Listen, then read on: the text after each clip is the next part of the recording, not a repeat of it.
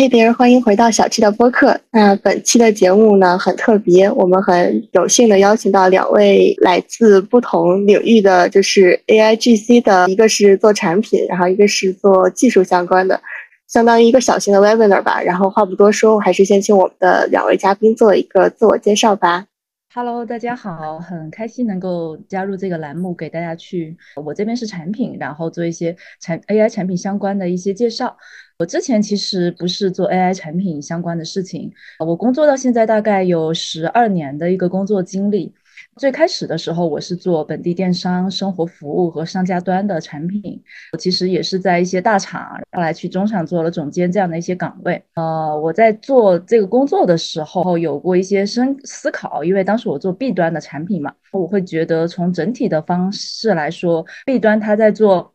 整个过程中，它有几个阶段，第一个是在线化，第二个是自动化、智能化等等这样的一些阶段。所以当时我也是对 AI。产生了比较浓厚的兴趣，后来就转到了 AI。那当时我是加入了一个李开复投资的一家公司，还比较明星的一家公司，专业做 NLP 跟对话机器人的，也是当时自己在电商和零售领域有一些这样的一些行业经验跟资源，所以是负责这个行业的一个负责人。可能很多同学会问说，比如说我不是 AI 产品相关啊，或者说我不是 AI 这个行业，能不能去做这个行业？其实我觉得是没有问题的。这个我们可以接下来去具体的去聊。现在呢，我是在一家做视觉识别和大模型的一个公司，我为一个政府、那个军工、然后运营商等等这些大型的一些企业做这种解决方案。对，大概是这样的一个情况。很感谢那个 Jessie 的介绍，之后我们一会儿再聊具体的一个心路历程吧。我们另外一位也是我们的一位老朋友了。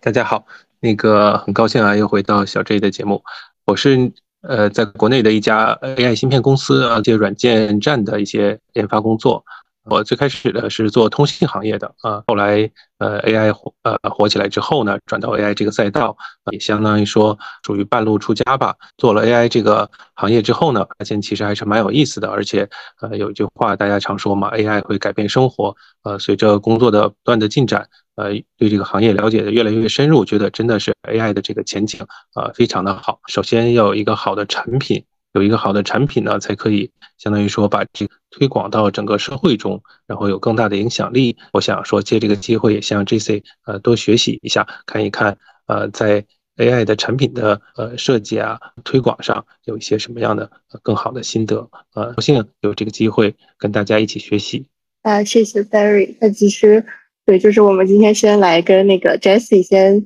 学习一下，想问一下 Jessie 之前是怎么样入局这个 AI 产品的，包括之前像你做的那个非 AI 产品的这块的经验，跟现在相比的话，有什么相通的点，还是有什么是 AI 产品经理比较特别的一些点？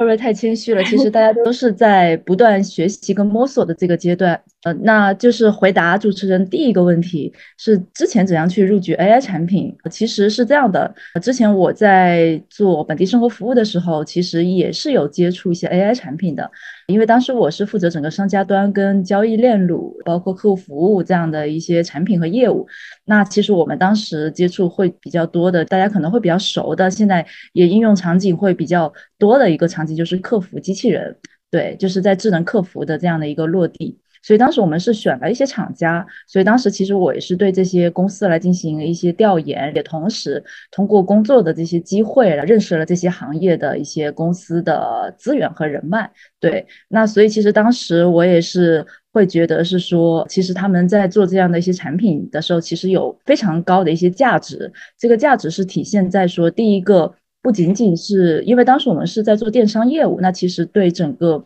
客户服务的一个回复率啊、咨询率啊，以及它的一些满意度啊，整体是有一个比较规范化跟一个及时性的一个要求的。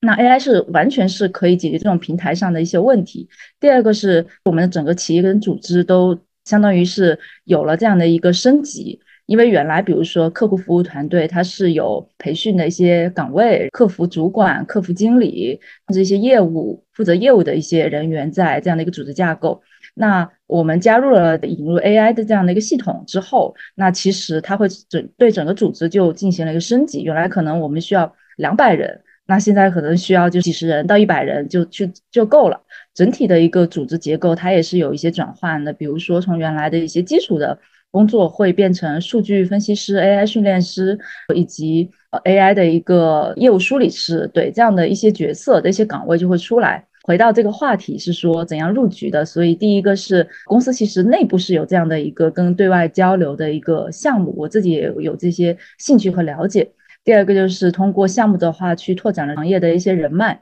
那第三个在这个过程中结合自己的项目，其实主要还是要靠自己去去了解这些知识，去学习对方的一些内容。呃，第四个就是当时也是在看行业内的一些机会。那所以，呃，为什么能够转型，也是基于是说，呃，自己做好了这样的一些准备，也有原来的这些呃行业的一些经验在。然后第三个，行业内的同学的一些内推，成功的去面试和加入。我觉得，呃，不管是应届生也好，有过几年经验的产品经理，其实我觉得最重要的是，第一个想入局 AI，第一个最基础的是你个人的一个产品的一个基基本功以及。产品的基础知识，这个是非常重要的。不管是做 AI 产品，还是一般的那个通用的，比如说其他行业非 AI 的产品，这些是核心。第二个就是自己有一个能够说服对方加入的理由，可以是对 AI 的一些兴趣，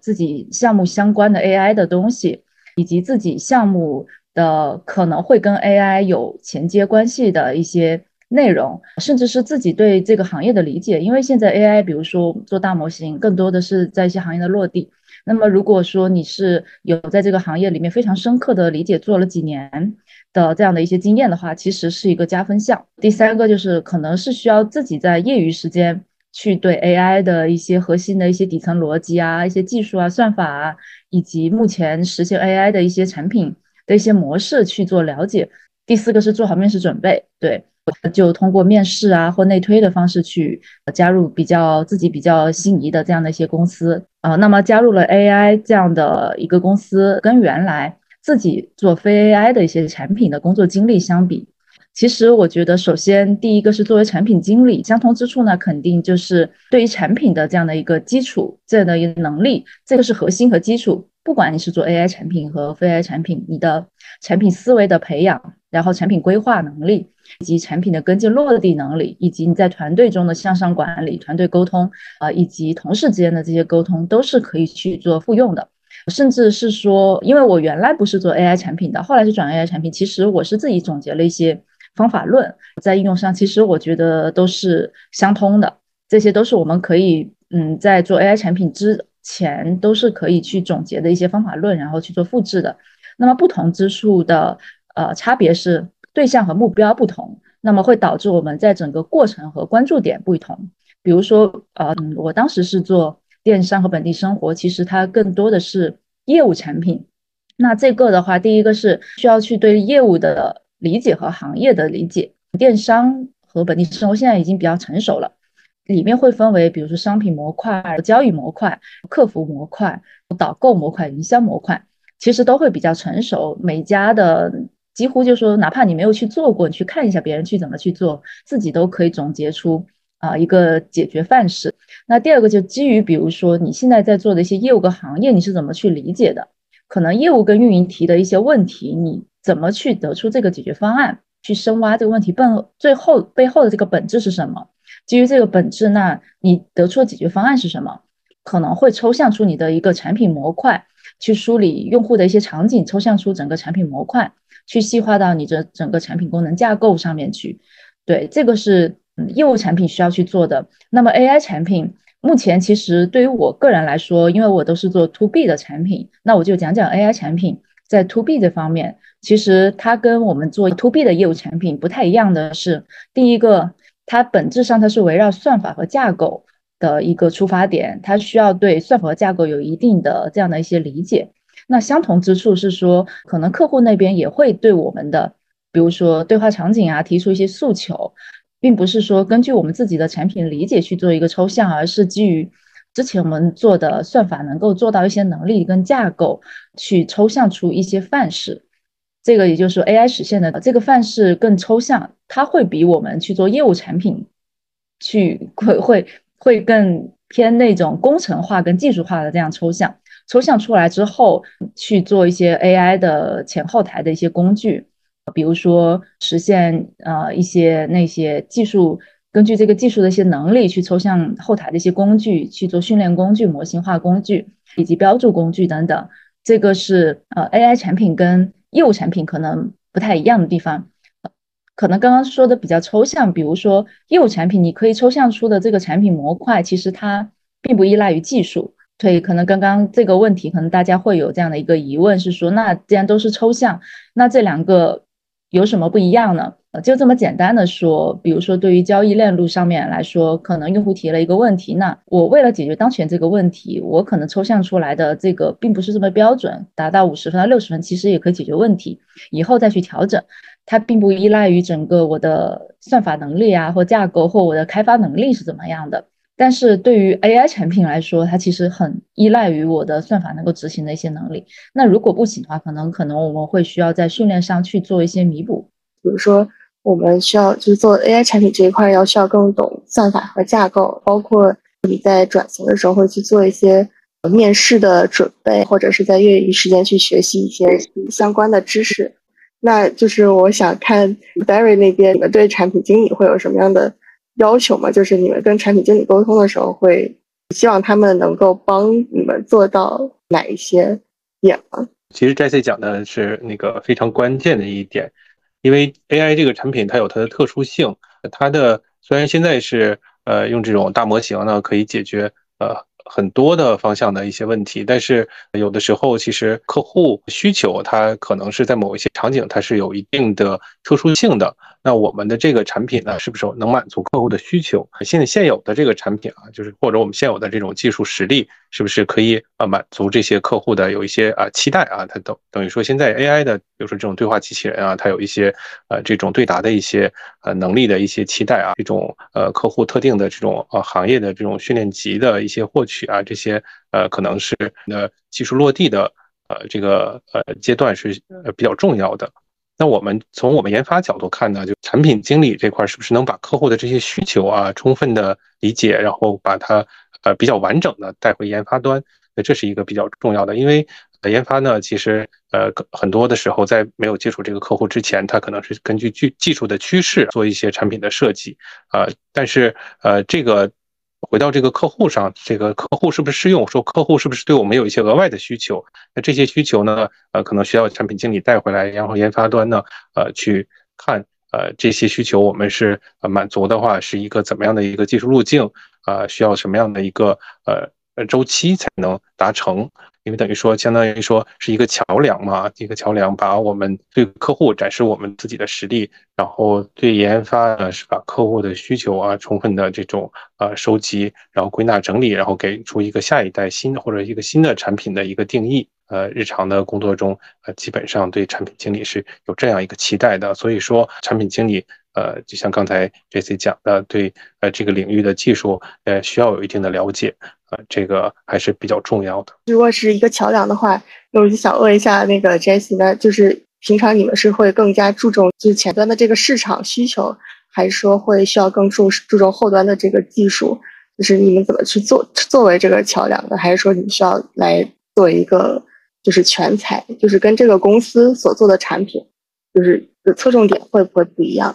刚刚你提到，不管是前端、后端，呃，算法。呃，以及市场，或者是那个客户需求，以及业务，其实作为产品经理，他是作为整个沟通的一个桥梁。我觉得都是需要重视的，只是说这个产品经理他是在什么样的阶段？比如说只是初级的产产品经理，那他肯定是需要去更加重视我的整个产品的基本功，我的前后端的逻辑是不是能够自洽，然后在这个过程中有没有遗漏，呃，去跟进这个过程。那么作为一个资深的一个产品经理来说，是不停留在这个功能层面，比如说他接到了一个需求之后的话。他需要去从业务开始去梳理整个业务的一些流程，业务本质是什么，用什么问题去解决，然后需要什么样一些资源，以及他在团队中的沟通的一些能力等等，这样的方式去落地这个产品。那如果是一个产品专家或高级总监，那其实更重要的是这个产品的顶层规划的一个能力跟市场的一些理解。然后以及最近出现的一些，比如竞争对手的一些打法，以及他需要了解的一些前沿的一些技术，这样甚至是比如说有，其实做产品经理，我个人会觉得，不仅仅是停留在产品，只要是有问题或需要去我去解决的，不管是组织的一些流程，或者说公司里面甚至是技术不能解决的问题，是不是可以去找外部的一些专家去解决等等。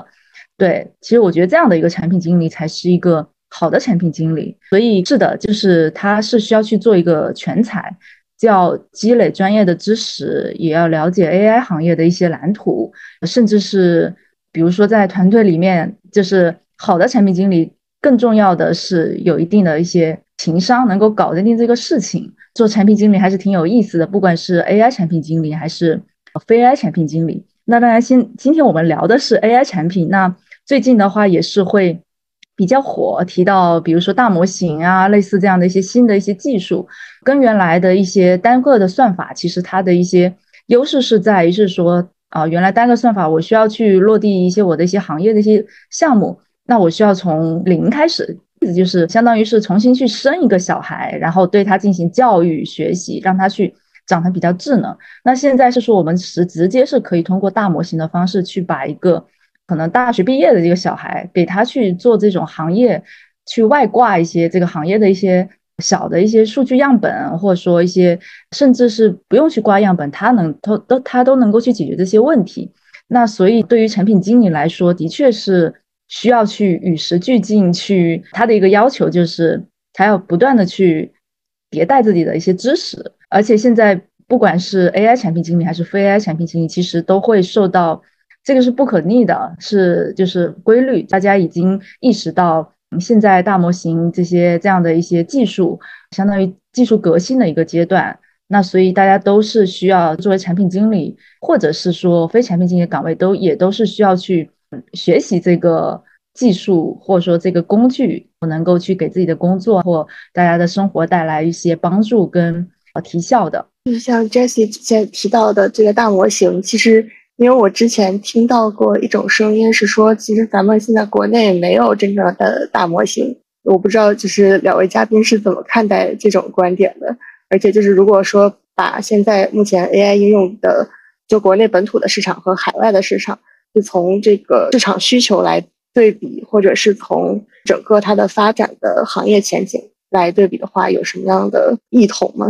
主持人提到是说国内没有自己真正的大模型。其实我是这么理解的。其实我们也看到有很多大厂，比如说像百度文心一言，包括呃像华为自己也出了大模型，然后包括那个封神榜出的姜子牙。其实这些其实我自己也有在工作之中有接触到这些大模型。也是在一个发展的一个过程，可能相对于对话的一个大模型，可能对于国国外的那个，比如说呃四或四点零，其实可能还没有达到那么智能，但目前也是在呃开发的，是在迭代的。那更多的是说，是针对于一些中小企业来说，的确做大模型的话，需要很强的这个算法跟研发背景。第二个是，呃，需要部署的话，它需要很多的这样的一个算力资源、服务器，然后呃显存这样的一些硬件的一些条件。对，所以可能对于创业公司来说，自己没有这样的一些实力，它更多的是去在基于这样的一个大型的一个，比如说一些大厂大模型的一些基础能力上面去做。二次的一个应用场景的一些落地，去做对接来解决他自己的问题或客户的一些问题。那我也我也了解到有一些公司是为了，比如说也是提供这种小的一些数据的一些能力，我也是给到这些企业。我会觉得说，不同的公司因为它的基因不一样，它的定位不一样，所以他自己去做创业的时候，或自己去做业务的时候，会有自己的。更多的一些思考吧。那像其实我们公司做大模型，其实大概有两年的时间，主要是做做那个目标识别这样的一些大模型。对，所以也是在国际上的一些比赛获得一些还不错的一些名次。对，所以当时我们是其实并没有是说在大模型起来的时候我们去做，其实是为了解解决那个资源的一个问题跟我们能力的问题。因为当时我们在做整个那个呃模型呃，相当于整个落地的这样的一个时候呢，其实我们有做过一些呃优势，做了一些技术的一些预言。在这个过程中，其实我们当时也是基于我们公司的整个能力跟整个资源的一个情况下面。然后我们对比了一个单算法跟我们大模型的一个好的这样的一个应用的一个场景，我们会发会发现，那如果说是单算法的一个能力的话，其实我们在整个实施上、工程上跟项目管理上，其实会耗费非常多、非常多的一些资源。那如果说我们当时是以一个大模型的一个方式来去实现的话，在这个情况下面，我们基于不同的那些算法。那么我们整体的小模型的平均的 FPS 以及 GPU 显存的一些占用，会比我们的多任务的这样的一个大模型是远远高于的。所以其实我们当时也是基于这样的一些实验室做的一些，比如说精准率啊、AP 啊，包括召回率啊、精确率啊等等这样的一些，都会比一些小模型来说会高很多。对，所以。在这样的一些基础的情况下，我们是做了我们预训练的一个大模型。第二个就是像刚刚说的，其实我们非常早的时候也是在这样的情况下去做了一个尝试。就相当于是在大模型上面，然后去预训练上面去做啊目标识别之后，利用我们一些小样本外挂在上面去做在线的一些调优学习，甚至不需要调优和学习，不需要发布模型，能够在这样场景上去做一些协同过滤，效果非常的好。在我们整个实施跟部署的这个时候，非常的节省人力跟时间。基于这样的一个情况下面，其实我觉得现在。出来这些呃应用场景其实都是有他们自己的一个呃特点的。那像海外的话，其实我了解到国外在做大模型的这样的一个情况，最近也是有一些声音，国外的发展会我会觉得会相当相对成熟，他们会基于大模型来自己去做自己的一些插件，甚至能够在大模型上面去写写代码。只要你的需求表达的比较精准，甚至可以在代码上面去做调优，对，呃，现在也国内也是可以去实现，但是可能用没有像国外那么成熟。当然，就是可能我们国内跟国外两个这样的一些竞争环境啊，或者这样的一个差别，所以我们的一些发展会更加的会偏我们的一些行业的一些场景应用去做商业化这样的一个事。毕竟可能我们的一些开发能力。个体开发能力会比国外的会稍微会没有国外那么强吧，就会基于本地的，比如说我们的一些应用场景来去做一些商业化、一些服务化、咨询呀、解决方案，我觉得都是有道理的。那个呃，这个事情我我是这样理解的，就是说呃，在前沿的技技术研发领域呢，呃，做的其实还是跟国外的合作伙伴或者竞争对手来说，呃，都是差的不是特别多啊。其实可以也可以理解为我们各有擅长的地方。我记得阿里应该是出呃最早出了那个呃万亿参数的这种大模型啊，当然它是有自己的一些处理方法。其实包括啊，无论是阿里啊，呃，无论是清华大学的，呃，包括呃呃百度、华为啊等等这些大厂啊，他们也都是在有一些自己的一些大模型啊，它是有这种自主的知识产权的。那等于说在这种前沿领域啊，技术的这种呃预言方面呢，其实国内做的并不差啊。那我们。到后面呢，可能像 ChatGPT 这种啊，商业落地的这种呃这种领域呢，那呃其实我们跟国外的公司呢是有不同的呃，就我个人理解啊，是有不同的方向。那他们呃做的可能是最开始像 ChatGPT 呃面向的呃这种客户的群体啊，可能是一些有 To B 的啊，有 To C 的，就相当于说它的这种产品的呃定义啊会。有一些不一样的地方。那么国内呢，我们现在呃在这个领域上是稍有落后啊。等于说我们看到了这种 ChatGPT 的这种形式之后呢，我们可能像文心一言啊这些，他们才做出来。但是我们其实国内的大模型在特定的行业啊，就像刚才 GC 讲的，在特定的行业上，行业内的解决方案的这种呃落地，其实是做的也是比较成熟的。而且特别是行业场景的应用啊，因为是等于我们国内的企业可能在这些方面呃深耕的比较久，所以有自己比较深刻的理解。那我觉得在这些方面呢，呃，我们其实可能甚至说更有有优势。呃，这么说也都是我觉得都是恰当的。嗯，而且还有一点呢，就是说像包括呃原来呃叫 Open AI 嘛，现在大家就叫都叫 Close AI。其实大模型也有一种在这种呃前沿领域也有一种这种闭源的趋势。那在这种形势下啊，包括整个大的这种。呃，政治环境下，那我们其实国内的呃，在国内的传统的这种呃商业客户在选择呃大模型的时候，也是倾向于呃选择我们国内自己的啊这些大模型。然后呃有两种吧，第一是国内自己啊，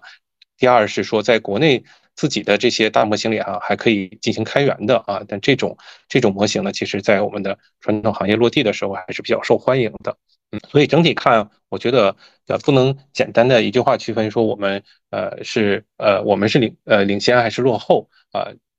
可以说就说在前沿领域啊，大家其实做的都不差。那在呃落地的领域，其实大家呃只要是把自己的呃这种商业场景把握好，那我觉得呃各个公司的优势呃都是呃有自己的竞争优势的。呃，我我不知道，呃，我的理解对不对啊？因为在产品领域，我我相当于说，其实只是一个旁观者，可能 Jesse 呃体会的更呃更深刻。就我感觉，呃，目前我们的就是大家呃选择的时候，可能会选择一些呃首先选择一些国内的模型，然后会跟国外的。呃，一些模型，一些开源的模型做对比。如果我们国内的这些模型在这些呃，在这些呃领域上啊，或者说在满能满足自己的产品的需求，那我们其实我我们观察到一些客户可能更倾向于选择国内的呃这些模型啊。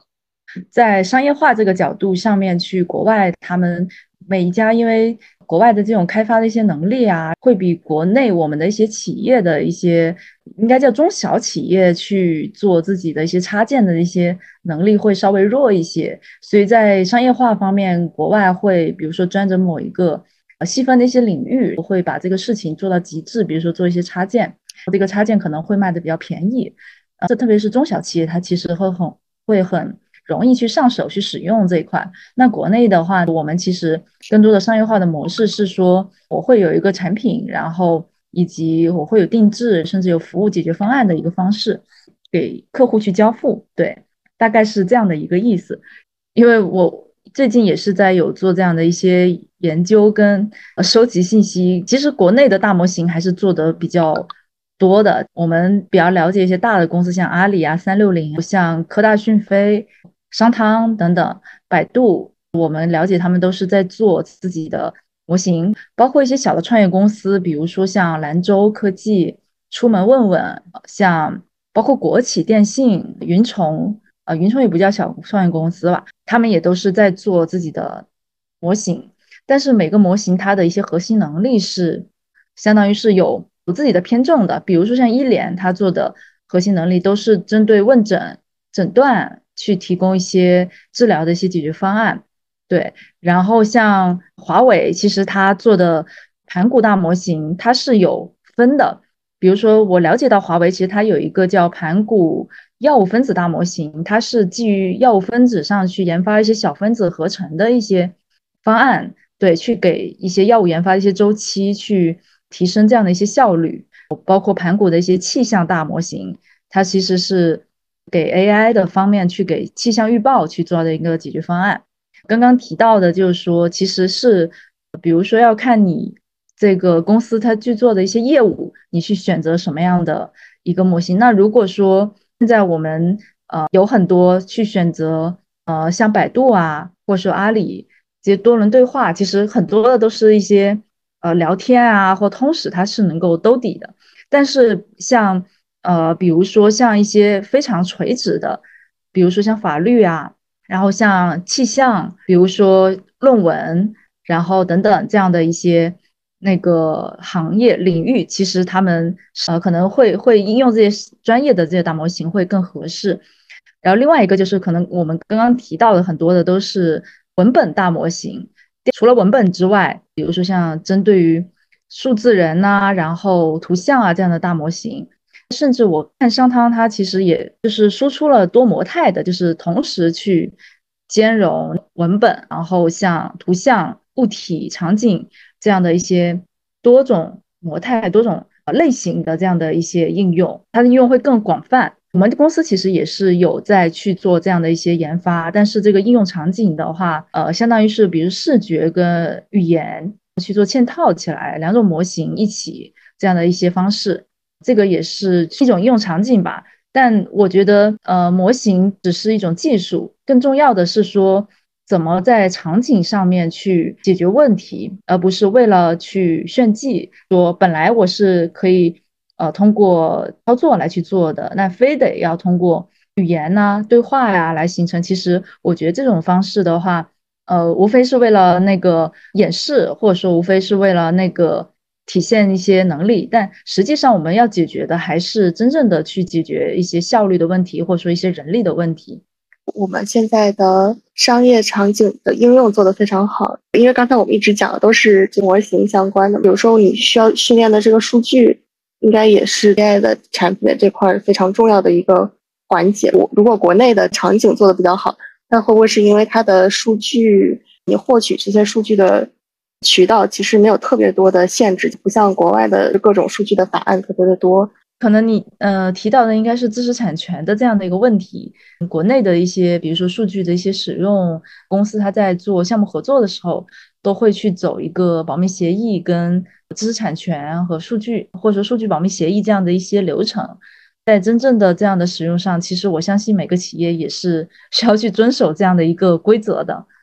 刚才那个 Jessie 还提到另外一点，就是说，像有的场景，就是你你不一定非要用 AI 来完成，就是你甚至写五十个 if statements 就可以完成的。那就是你是怎么去？判断是什么时候可以去用这个 AI，或者是用这个模型，什么时候不需要去选这个技能。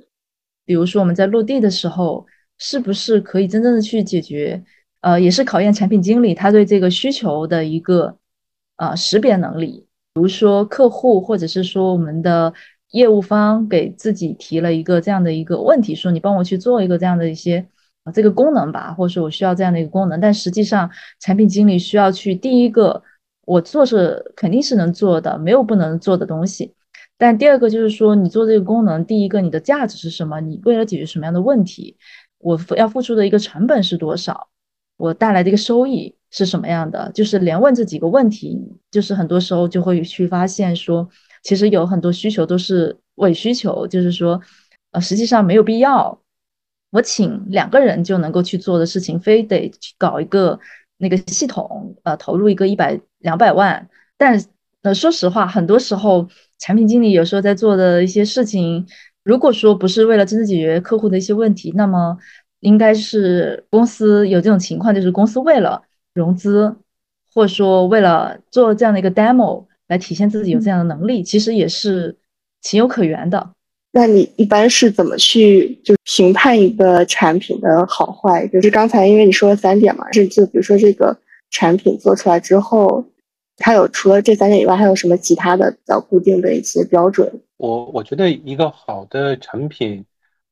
可能在最开始的阶段其实并不是呃那么清晰的。当然这些这在这个领域上是更有发言权的。我讲一下我的个人的一些。感受，就说一个好的产品，可能设计是一方面，但更多的其实是我们常常说的这个市场的需求是不是，就说在那里。我们有有很多时候，其实我觉得一些产品更多的是我们想创造一些需求，我们认为有这些需求，但其实它是不存在的。说就好像说非洲人这个鞋子的销量啊这块儿，他们是不是一个鞋子的市场很大啊？那可能也许。也许，也许其实非洲人他根本就不习惯穿鞋子，或者当地他其实呃没法穿鞋子，那他可能只只能穿雨鞋啊，不能穿这种那个呃拖鞋。那这个这些东西可能都是我们在这个 AI 产品的时候，就说刚才这些也提到了，那他在这个特定的场景，那是否真的需要这种呃因为才。大模型啊也分很多种啊，不同的参数量的大模型。那它客户是不是有时候一个小参数量的模型就能满足他的需求？这个也是我们在设计产品的时候，我感觉是需要根据应用场景啊做好设计的。其实还是说考虑这种成本啊，这种成本，然后因为不只是说研发期间的成本，那客户实际落地之后使用的这种运营成本也是需要进行考虑的。我们创创造了一个非常炫酷的一个。一个产品，那这个产品其实客户拿过去之后，发现只能用到其中一小部分，甚至说呃运营的这个成本难以持续啊，这个负担很重，那可能这个就不是一个好的产品。虽然它呃可能非常好的解决了客户的痛点，但是有有有点过分了，那这个其实呃也是相当于说这个产品也是从某种角度上是一个失败的产品。那感觉就是说我们提供给客户一个刚刚好，甚至说呃好一丢丢的这种这种可能是呃客户真正想要的啊，那这是。呃，我个人的一些想法，嗯，那 Jesse 这边有什么补充吗？就是刚刚这个技术同学提的比较非常好，其实也是对我们产品经理来说一个比较，呃，怎么说一个要求，或者说非常合理，但是也是一个比较很高的要求。说实话，但呃，就是实际工作中，其实产品经理他是一个资源的一个把控方，也就是说，可能他。第一个是决定了这个产品的一个方向，第二个是接下来要做什么。在这种程度上面上来来说的话，比如说一个产品就是这个需求的一个把控是不是合理的，是不是有价值的，并不是说这个逻辑越复杂，这个功能越多就一定越好。而是说，其实很多时候都是你把简单的这个项目做的有价值，给整个团队或给大家带来比较好的一些收益。这种收益可能是金钱上的收益，比如项目奖金或季度奖金、团队的一些奖金，或者说大家出去聚餐，这些是非常实际的金钱收益。第二种精神上，比如说做这个项目会受到公司的认可、团队的一些认可，对于这个产品来说都是非常有帮助的。所以有的时候可能产品经理在接到一个需求的话，的确是需要去第一个考虑是说，我为了解决这个问题，我的整体的一个解决方案是一个什么样的。那呃，整个解决方案不仅涉及到整个产品的一个前后端的一些设计，其实最开始的时候是需要去认识到这个产品本身是什么。比如说刚刚那个技术同学说，可能我要去在非洲。卖一个鞋，但实际上用户并不需要鞋。那这种情况下，可能会说，那是不是没有鞋？那我们就可以去给他们去推销鞋，让他们可以穿，这岂不是一个很大的一个市场？可能很多产品就会直接去，比如说把这个鞋，然后去做一个设计，但实际上没有鞋去创造一个鞋让用户去穿，这个是十分合理的，也是说这是一个商机，但实际上。从产品的一个角度说，我能够解决，比如说非洲的人民的一些什么样的一些问题，能够去让他去穿这个鞋，那其实也是一个角度。那这种情况下，不是说我接到一个需求，说给我去做一个鞋，那可以没问题。那我去一个男士的鞋、女士的鞋，然后下雨穿的鞋、冬天穿的鞋，而是基于他们的生活，对他们进行一些调研，为了解决，比如说是不是天会比较热，那我会生产一个能够。让它降温的这样的一个鞋，能够解决它这样的问题，这个就是说基于问题去解决，本质是解决。那是不是鞋其实并不重要。那基于问题去解决，然后再去设计说，我是不是鞋是一个鞋呢，还是说我是一个更简单的一个东西？可能并不并不一定就是那么复杂，去生产不同的一些款式鞋，可能是一个通用的，不是因人而异的，而是一个通用的一个简单的东西，能够就能够解决这样的问题。所以，嗯，回到刚刚提到主持人跟技术同学提到的这个问题，就是说对于需求的一些理解跟判断，其实本质还是最考验产品经理的一个能力的这样的一个一个一个角度吧。对，就刚才这个卖鞋的这个例子，然后我我还有一个其他的问题，就是最关键的一层，就是比如说这个一开始这个问题的提出，这个应该是去就是产品去发掘的吗？还是说？由这个公司的高层，或者是说这个，就大多数情况下是，就是我们去发现这个问题，还是说就是别人把这个问题丢给我们，然后是由产品的同学去做一个调研，看怎么去实现。大多情况下有几种，百分之九十以上的并不是产品同学自己去提的，呃，一个是公司的方向跟业务方向，第二个就是我们在工作过程中，业务方运营给我们去发现这样的问题，产品去为了解决这样的问题去做的。百分之九十以上是就是别人会给产品去提这样的一些问题，产品去解决。所以很多工作的时候，产品会有一个需求列表、需求池，就为了解决不同的一些问题，我在上面做的一个相当于一个 to do 的一个表。对，呃，比如说哪一些可以做，哪一些不可以做，然后包括后面的你作为产品来说，你觉得可以做，但是后后端的这个技术它没有办法实践的这个情况下，你一般是怎么去跟这个像股东或者用户去沟通的？要不技术的同学，因为这样我相信你会，你应该 对遇到这样问，我是遇到这样问题会比较多。我先说吧，嗯，实际工作中产品提了一个问题，其实呃，我遇到的蛮多的。技术都是还蛮不错的，因为他本身对这种产产品开发的一些细节比较了解，我很多都会提说，实际上用户会这样用吗？我觉得不会，会给产品很多这样的一些建议，这是一种情况。第二种情况就是产品说这个问题，技术说我搞搞不了，搞定不了。我为什么说给我的回答是啊，这种太耗资源成本了，我开发的成本太大了，目前的话没有这样的一些能力去达到这样的问题。还十分考验产品的一个怎么沟通跟情商。对对对对对，因为产品方案我已经拍了，老板也拍了，那你这个时候让我去改方案，是因为技术成本的这样问题，那我我会觉得是说，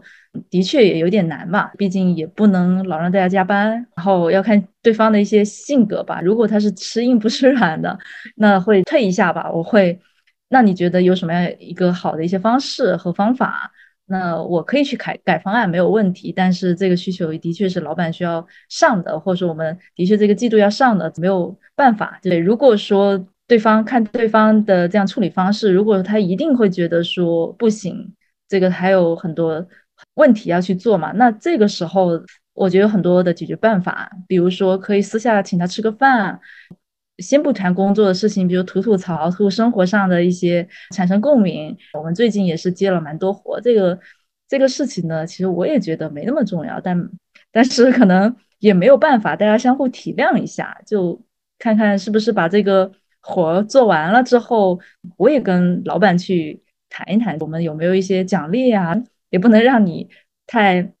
太为难。对，这个是一个时间成本上，无非是大家去谈判，要么就是我去妥协一下，我改方案，要么就是我给你去争取一些资源，你能不能帮我去完成这个事情？这个是一个谈判的一个。第二个，如果说是技术上解决不了的这个问题，因为作为产品经理，我会觉得他必须要去搞定这个事儿，那他可以去说，那公司有没有这样的一个技术的核心的一个。能力的一个核心小组，就别人解决不了的一个问题，比如说去去研究一下，或者是找外面的专家来去解决这个问题，总可以吧？那如果退一万步，实在解决不了这个问题，可能这个问题呃会比较难。这个的确是需要通过上面的一些领导跟沟通去反馈，那的确也不是产品能够解决的这样的问题。第三个就是刚刚你提到怎么去跟客户去解释，我建议是所有的。产品的需求都要同步市场或解决方案，不要给客户诚意下结论或诚意就是轻易去承诺，对，说这个我们能做，什么时候我们就什么能做，然后什么时候能交付，这种的承诺其实是非常不靠谱的。也就是因为在整个研发的过程中，总会出现各种，比如说临时解决的一些问题，所以。在产品没有去真正发布上线，就不要轻易给客户去承诺统一的口径。呃，好的，收到，我们这边会反馈给产品，然后有排期，甚至上线之后再会给他们这样的一个反馈。那还有另一种情况，就的确是，比如说总监啊、大佬，然后答应客户要做的这个事儿，那这种就是要去独立去成立一个就类似这种的小的一些项目，来专门去做这种定制化的一些需求。对，还有一点，比如说像选模型。这这个问题，一般情况下，这个应该是产品经理来定，还是说就一开始的方案已经定好了，还是说就是做技术的同学他可以有自主的选择权，他只要完成你的需求就可以？啊，其实像模型这方面，更多是算法同学会更有发言权。是的，是算法来，一般是呃在研究的这个过程中一起来确定，是说看哪一家的模型会比较。呃，能不能满足我们的诉求？不能满足的话，产品怎么去解决？比如说模型哪些能力不行，那我们呃怎么样的对接的方式来去做一个呃给他去外挂我们一些数据集，或者说给他去接我们那些数据库，能够去解决去预置我们的一些条件，能够去达到这样的一个问题。我，我我觉得刚才 Jesse 介绍的已经非常好了，从各种这种呃产品和研发的这种呃处理工作的这种通用原则，还有一些实践技巧啊，我感觉都是从 Jesse 的这种实际工作中总结出来的，是个而且是非常的关心一线研研发人员的痛点，这些经验都非常的宝贵。所以，我我感觉 jess 刚才讲的也是讲的比较关键的，就其实这些东西有一些。功能啊，有一些特性，不要轻易给客户做一些承诺，因为做出去之后呢，是在研发的实践过程中呢，可能会遇到各种各样的意想不到的问题。那有时候不是说研发他不想做，而是的确是受到一些限制啊，那可能就是这时候需要找外援，找呃各种方式来解决。但这个都是需要周期的。那如果说我们在客户那边啊，去排的太。呃，太响的话，那那可能就会影响客户对我们的一些感觉啊。整体来说，我就我个人感觉呢，从研发到产品经理呢，大家合作也是不错的啊。因为大其实呃做事都是一个目的嘛，就为了把我们的产品啊最终的做好，然后推向市场啊，所有的人都能从中获取收益。在这个角度上，其实大家的目标是一致的。那只是在具体的实践过程中呢，能有各种各样的困难。那我个人感觉就是说，我们有什么样的问题，就开诚布公的跟产品经理讲，那大家。既然都是为了做事情，可能大家互相呃帮助，一起想一些解决办法。那最终这些产品是我们能达到极其的最开始的这些呃技术上的一些呃要求。那就正好就是差不多时间到了，我们最后的一个环节就是固定的环节，嘉宾跟那个小齐都可以提个问题。像因为之前也是听别人的论，就是说像一个 PM 加上这个 AI 本身。就可以做出一个比较好的产品。不知道两位嘉宾就有没有这种感觉？就将来我们可能会发展到就这一步，或者说现在其实已经可以是这样子做了。呃，我觉得应该不太可能。对，这肯定是要专业的人来把控研发的这个过程。只是说可能不需要那么多研发的人员，因为现在呃 GPT 都可以写代码，甚至都可以生成不同的一些文案。呃营销文案这些文案都是写的还不错的，对，所以可能是原来比如说一百个人的开发团队，现在只需要五十个人，但是我觉得每个岗位它都是需要的，只是说通过 AI 的一些方式能够去提效。这个目标是。呃，就是这个长远目标是很非常好，但是这个前提是这个 AI 它需要是这种终极的这种 AI 啊，这个我觉得就是因为现在的话，我觉得更多的像这些讲的，就是说它是一些辅助开发的一些工具啊，就是呃原来的时候可能程序员啊去那个呃 Stack Overflow 啊什么地方上去扒一些代码啊，去搜一搜啊，这个就大家也都呃也都清楚，呃，但是现在可能是直接用这个 Copilot，然后直接就呃 AI 帮你生成一些代码，但这些代码呢，实际上。是，如果是否能真正的用到你的程序里，我觉得是还是不行的啊，还得去呃进行一些调试啊，进行一些这个呃融合嵌入啊这些东西，这个开发人员目前还是呃省不掉的啊。但是这个呃等这个呃 AGI 出来之后，是不是能满足这个需求呢？那我们呃可以抱着这个比较好的期待啊。这个我希望到时候呃就说像那个呃呃上帝，我我说要要个什么东西啊，直接给我造出来，那也许是可以实现的啊。就是看那个嘉宾对那个有什么其他的问题可以。嗯，这边因为我对硬件还是蛮感兴趣的，可以 弄一个专题，然后让技术同学 来 给我们做一个分享吗？那 Barry 这边愿意分享啊，好的好的，以后我们可以安排起来啊，就是我们可以小 J 可以回头呃做一套做一套这个所有这些呃 AI 相关的一些。呃，专题我们到时候再在里面再聊。嗯，可以，对，因为其实硬件这方面还会跟技术会比较相关嘛。比如说关于一些节点的一些部署，它能不能去，比如说实现多多层级的纳管，以及在不同的情况去做调度的话，我的 AI 的一些算力是怎么去释放，然后怎么去使用，呃，等等这样的一些。可能在上层上面，可能我们会有一些策略，比如说就近啊，一些什么资源优先啊，然后什么潮汐啊，这是我们业务上面呃所谓的希望能够去达到一些效果。但底层上面，呃，还是依赖于整个技术的一些部署，比如说我们的机器是部署在什么样的地方，会受网络的一些限制啊，还是会在。整个资源上面对内存、显存什么样的一些依赖，以及比如说算力跟这些一些关系是什么样的？其实这些都是比较嗯，比如说 Barry 可以大概科普一下硬件上的部署有什么样的办法可以去实现一些需求，包括可以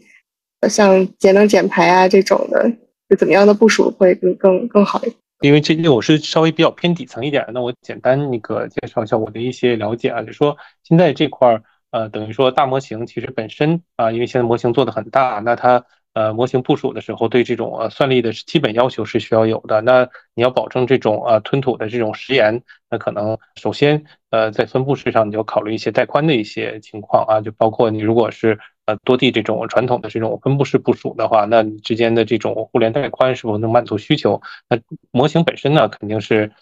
比如说，在推理的角度，那肯定是它要部署在能在这种单机多卡呀，还是说多多机多卡才能满足需求？那如果是多机多卡的这种这种诉求的话，那你在每一个节点上的算力的保证啊，就是它每个节点都能呃完成这个每一次的推理的这种运算啊，这个是必须的，因为呃不然的话，你要是依赖网络的话，这种实验就不可控了。那首先节点内的算力要能保证，然后其次就像刚才说的这种呃这种异地之间的或者节点之间的这种呃这种。互联通信的一些情况，那呃是怎么样的分布的？那我其实理解这个跟传统的应该是呃可能是比较相近的，因为它是相当于这个呃你的这个呃本地的算力不够了，那你需要呃去异地的获取，就跟传统的这种互联网的呃是差不了太多的啊。这当然这只是我比较呃肤浅的理解啊。那在本地的部署的时候呢，那其实你的这个集群的呃整个的。情况就说你你有响应的这些呃需求，你的峰值啊，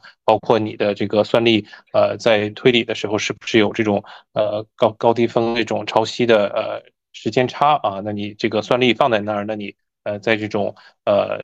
推理需求没有那么旺盛的时候，是不是可以拿来做一些训练啊？那这个都等于说是平台设计的时候需要考虑的一些点啊。那当然，整个来说都是一些从运营的角度进行的一些设计。那可能是呃，如果我们有呃运营的一些同学呢，他可能会了解的更多一些。嗯，还有就是说节能减排的话，我们其实是很呃关关注到这个趋势啊。这个其实是呃对于这个 AI 芯片来说，这种。呃，能效比啊，也是非常重要的啊。这个客户其实非常关注这一点，因为单个卡可能差一点不太明显，但整个你要是呃成千上万张的部署下去，那这个功耗是相当大的。那呃，首先你是不是用一些新的这种？呃，技术啊，包括这种，其实就跟这种呃，国家现在做了很多智算中心嘛，那智算中心的这种能源啊，能源的这种成本啊，可能都是要考虑在里面的啊。整个来说，我觉得呃，运营方面的这一套还是蛮复杂的。嗯，了解。嗯，那看那个 Barry 这边有什么问题想问 Jess 或者问我的？然后我想问一个跟产品经理啊直接相关的问题吧，就是说这块儿刚才也讲到说跟那个呃研发这面。呃，就是呃，相对于说交互的时候啊，研发团队呃本身的能力对于产品经理的帮助是不是比较重要？然后说，如果这种比较重要的话，那如果说现阶段不能满足的话，那产研那产品经理从这种啊，就说对研发团队的这种能力的提升啊，这这些方面的话，会有一些什么样的路径去？啊，进与研发这边进行沟通，就想说，就是从外从外部的角度，就说肯定是啊，希望我的研发团队啊可能会呃越强越好，但是可能目前阶段不能满足需求的，在这个方面，呃，你有一些什么样的个人的经验吗？处理的呃一些呃一些过往的一些例子，可以给大家讲一讲。其实产品经理的话，呃，跟研发两个是两个不同的这样的一个岗位，对，因为毕竟产品经理没有去写代码，所以。不能去工作上不能去说说呃这个开发的能力啊好还是坏 这样的一个评判，更多的是产品经理，更多的是第一个呃比如说整个组织流程研发项目，他会有一些自己的一些想法跟一些建议去优化这个流程。第二个就是如果说遇到比如说需求不能实现的这样的一些情况，那产品会在比如说。他会在他需求文档里面会去对一些性能啊，或者说呃有一些并发量，在性能上会有一些要求。对，呃，第二个说如果不能解决的话，刚刚提到一种办法，就是说呃产品它可能也会行业里面认识到一些专家或一些资源，然后来去呃推荐看能不能去针对这个问题去解决。刚刚也提到是说。呃，公司里面会有一些核心的一些架构师，让他们去组组成一个专家的一个委员会，比如说这个项目解决不了的问题，是不是让那个委员会去解决？大家去，因为有的公司会比较大嘛，所以就是让其他的团队啊，这个委员会的一些成员去解决这样的一些问题。还有的话就是说，对于整个嗯研发的一些能力啊，或这个呃，的确这个会比较专业。呃，产品可能我这边给的嗯这样的一些经呃建议就不是特别嗯有参考性，对。只能是说从方法上去说怎么去解决当前产品需求的一些问题吧。好的，好的，呃，了解了解。就很感谢那个今天呃 Jessie 跟 Barry，应该一个是从产品的角度，然后一个是从技术的层面做一个补充，然后带我们去了解了一下国内的这个 AI